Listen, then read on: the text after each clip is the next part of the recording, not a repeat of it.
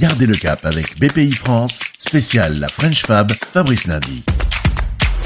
L'industrie, un territoire de modernité. Nous sommes à Noyal-les-Seclins dans le nord, au siège de Newmat, qui depuis 35 ans fabrique des plafonds et murs tendus. Il fait 70% de son chiffre d'affaires à l'export. Des centaines de boutiques Apple, la Bank of China, le musée Guggenheim à New York. Alors comment réussir à l'international? Entretien avec son directeur général, Vianney Merchez.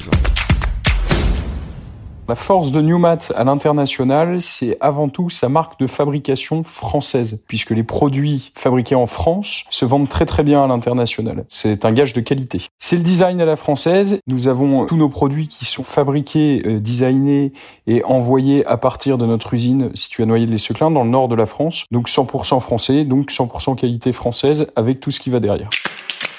Il faut que les entrepreneurs français n'aient pas peur de se déplacer. Il faut se montrer, il faut venir rencontrer les gens, il faut leur expliquer ce que l'on fait. Parce que maintenant, nous sommes vraiment dans l'ère du numérique où on a tendance à penser que tout peut se faire via des échanges mails ou des conférences. Ce n'est pas vrai. C'est vraiment nécessaire de se montrer. Moi-même, je l'ai mis en pratique. J'ai voyagé sur les deux dernières années, j'ai dû faire plus d'une douzaine de pays et c'est ce qui m'a permis de faire reconnaître l'entreprise Newmat comme le leader mondial du plafond Ce qu'il ne faut absolument pas faire, c'est un, quand on a l'export, considérer que nous avons des Français en face de nous. Il faut s'adapter à la culture locale, il faut savoir la comprendre et il faut savoir s'entourer de gens qui sont issus de cette culture locale. C'est le plus important. Il faut s'adapter à la culture locale et surtout, ce que je vous ai dit tout à l'heure, ne pas avoir peur d'y aller. Il faut venir sur le terrain, il faut rencontrer.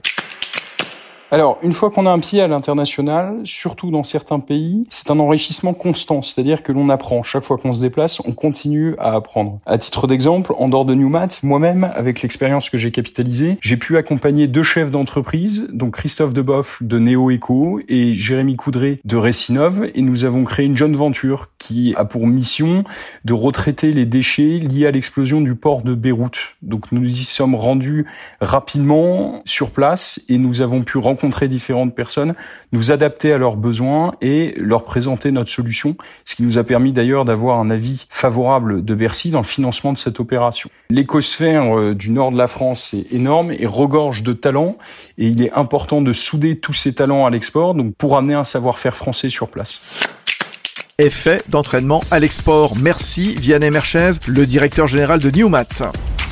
Fabrice Lundi pour garder le cap avec BPI France. Retrouvez d'autres récits et toutes les infos pratiques sur bpifrance.fr et sur les réseaux sociaux de BPI France.